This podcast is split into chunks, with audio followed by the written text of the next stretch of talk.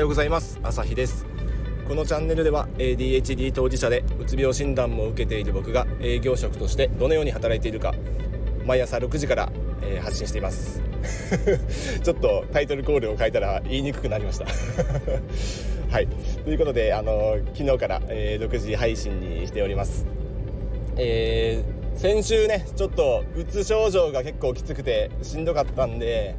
うーんと辛かったんですけどね。今週はちょっと和らいで、えーえー、よかったです。だいぶあの楽になりました。でその中でも先週はあのしんどい中でもちょっとあのかなり重要なあの商談がありまして僕のねあの営業成績をだいぶあの決める 年間の営業成績を決めるあの商談がありましてでその時に限ってかなり朝しんどかったんですよね。これ参ったなと思って、えー、ね、朝もうそれだけにもう全集中してもう他にやるべきこといっぱいあったんですけどもう全部切り捨てて、えー、それだけに集中しました。でそのそれでもね朝頭あんまり回んなくていや話噛み合うかなキャッチボールできるかなっていうのがすごく心配だったんですけどちょっとある、えー、乗るか反るかのちょっと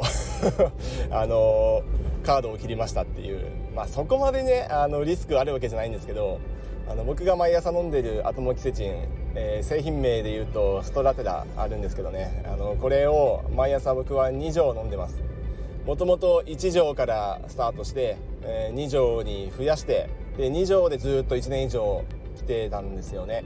であの、まあその時お医者さんからもねあの2錠が一番効く人が多いですって3錠の人もいますけど2錠が一番効果が出る人が多い印象ですねっていうような話をしていましたんでまあその通りだなと思って僕は2錠でずっと飲んで服用していました。であんまりこう薬に依存したくないっていうのもあったんでまあ、多少ちょっとしんどい時あってもうんと、まあ、2錠のままでやっていて、まあ、うつがちょっと辛い時は夜のあの別なうつの抗うつ剤か抗うつ剤でちょっと対処したりしてあともキセチンはどちらかというと抗 ADHD 剤抗うつ剤として開発されたという経緯はあるそうなんでうつにもね多少効果はあるそうなんですが今となっては抗 ADHD 剤として、えー、広くあの使われてますね。なので、うんとうつが結構きつい時は、えーと、夜の薬、えー、僕飲んでるのはミルタサピンっていうやつなんですけどね。これをちょっと、うん、1錠にしてみたり、えー、0.5錠にしてみたりっていうのまあいろいろあって今0.5錠で落ち着いてるんですけど、まあ、これでちょっと1錠に増やしたりして、えー、調整してました。で今回あの商談が控えてるという朝の状態で、えー、どうも頭が回らない。でしんどいということであの毎朝寝起きにアトモキセチン2錠飲んでるんですけど、うんと、事務所にね会社に出社してからこれはちょっとよろしくないということであの初めてあの追いアトモキセチンをしました。いやちょっとね僕の中では結構チャレンジだったんですけどね今までずっと2錠で生きててそれ以上増やしたことがない中であの追っかけもう1錠飲んだらどうなるのかっていうのはちょっと、まあ、やや心配ではありつつも、まあ、3錠飲んでる人がいるっていうのを事前に聞いていたんで、まあ、リスクは少ないだろうと思ってあのちょっと追っかけ1錠プラスで飲んでみましたっていう、はい、そういう作戦というか ここ一番でのちょっと、えー、挑戦にしてみましたね。で結果どうなったかっていうと飲んで30分するかしないかぐらいかでかなり、えー、頭のもさっとするのが取れました。だいぶ助かりました。これで。それでもしんどいなと思ってあのお客さんのとこ着くまで、ね、あのちょっといやマジ今日休みたいと思いながらあの行ってちょっと早めに着いたんでしばらく車の中でちょっと呼吸に集中してねこうリラックスしたりあの疲れを少しでもあの取れるように10分15分休んでたんですけどいやそろそろ行かなきゃなと思ってかなりしんどい中で、えー、訪問してで、えー、まあもう面と向かった時にはもううつじゃないかのごとくね。めちゃめちゃテンション最高潮も上げ最高潮も投げてもうここ一番でスイッチが入るように今まで鍛えてきましたから、まあ、それはもういつも通り使えてますけどまあなんとかそこまでこぎつけられたかなと。で会話し始めても、まあ、なんとかあの抜群というか調子いい時まではいかないですけどまあまあ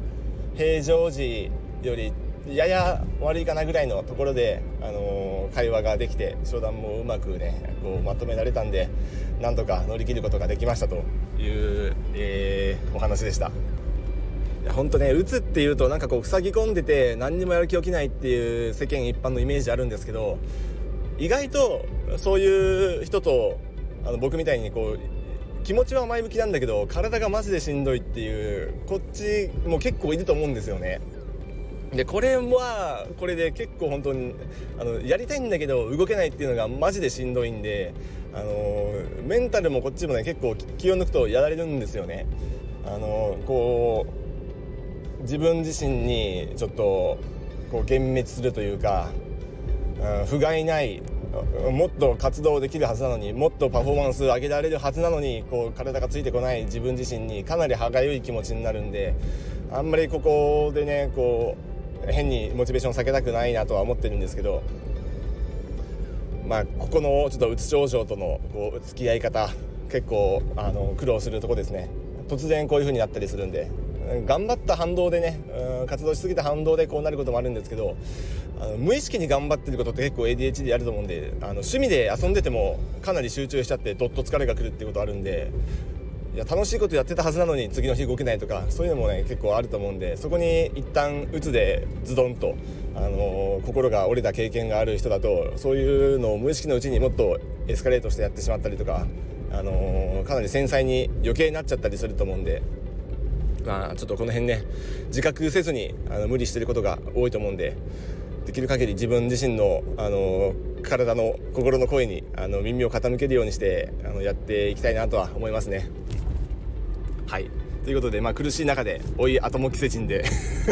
なんとかあの乗りこ乗り越えましたということなので、まあ、この辺はあんまりちょっとこうあのなんだろうメディカルなジャンルなんであんまりこう僕が大丈夫だからみんな大丈夫ってわけでもないですし本当はあのお医者さんとね相談しながらやるべきなんであまり真似するべきではないと思いますけど、まあ、こういう人もいますよぐらいのちょっと参考事例としてあの捉えてもらえたらあのいいかなと思います。はい。ということであのうつは今週ちょっと良くなったんで、えー、このまま上向きで なっていけるように無理しすぎないようにあの活動していこうと思います。一緒に頑張っていきましょう。ではまた。